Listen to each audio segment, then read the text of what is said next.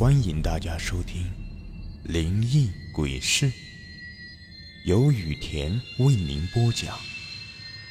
最后提醒大家一句：小心身后。身后。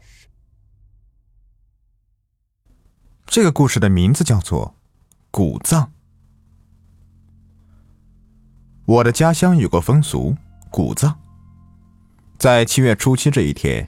我家乡的人都会去祭祀死去的亲人，把他们从坟墓里面挖出来，然后用大坛子把他们的骨头装起来，再埋进土里。家乡的老人说，当天挖出来就当天必须要埋掉，而且不能失掉一块骨头。死人的怨气太重，如果骨头不完整或者不当天埋进去，以后他就会缠着你不放。他会拉着你下地狱，让你陪他。我尊重家乡的风俗，但我不信这些鬼神之说。这个仪式只有成年人才能去，但我今年刚满十八，外婆让我陪她去古葬，我答应了，因为我也想看看到底是怎样个埋法。外婆带我来到了一个十分荒僻的地方。这里没有草，没有树，远远望去，只有几个用土堆成的坟墓。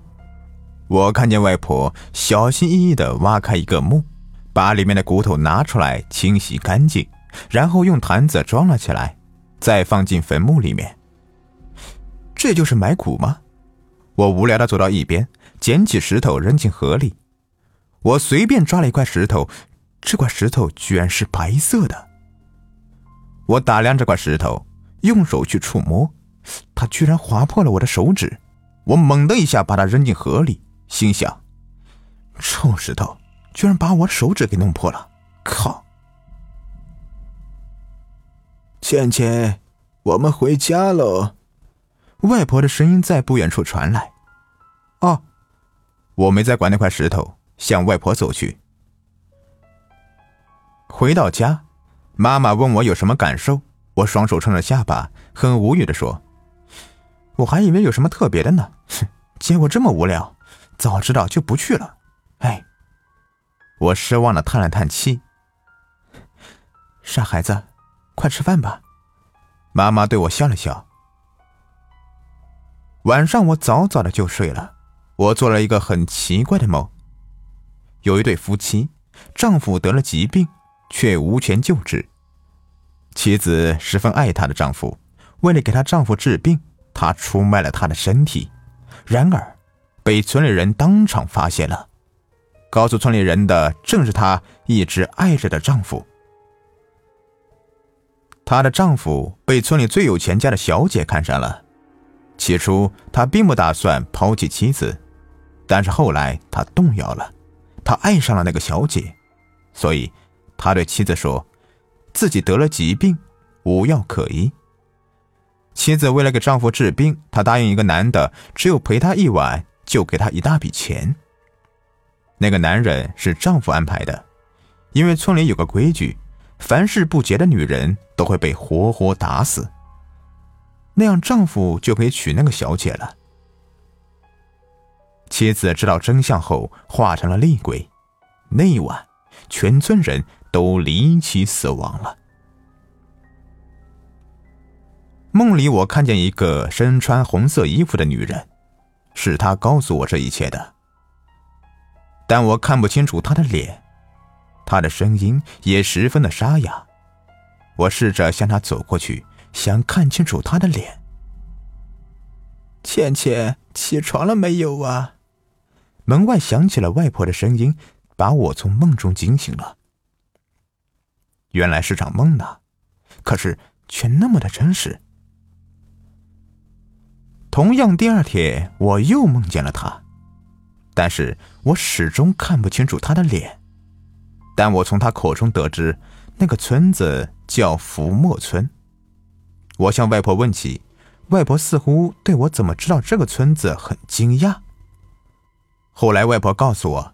这个村子三十年前，村里人都莫名其妙的死亡了，没有人知道怎么回事，也没人提起。外婆说那个村子就在前面的不远处，但外婆告诫我说千万不要去，这个村子很邪门。我虽说嘴上答应了，但是好奇心的驱使下，我还是决定去一探究竟。我早早的起了床，收拾东西，天一亮便走了。我独自一人走在路上，风冷冷的扑打在我的脸上，我总觉得哪里不对劲儿，但又说不上来。我感觉是我想多了。大约走了两三个小时，我发现了前面的一间破烂的房子，我欣喜若狂，这里应该就是浮沫村了吧？我进了村。村里空空荡荡的，到处都布满了蜘蛛网。破旧的家具随处可见，阵阵冷风吹来，传来了诡异的笑声。我以为是幻听，没多想，继续往前走着。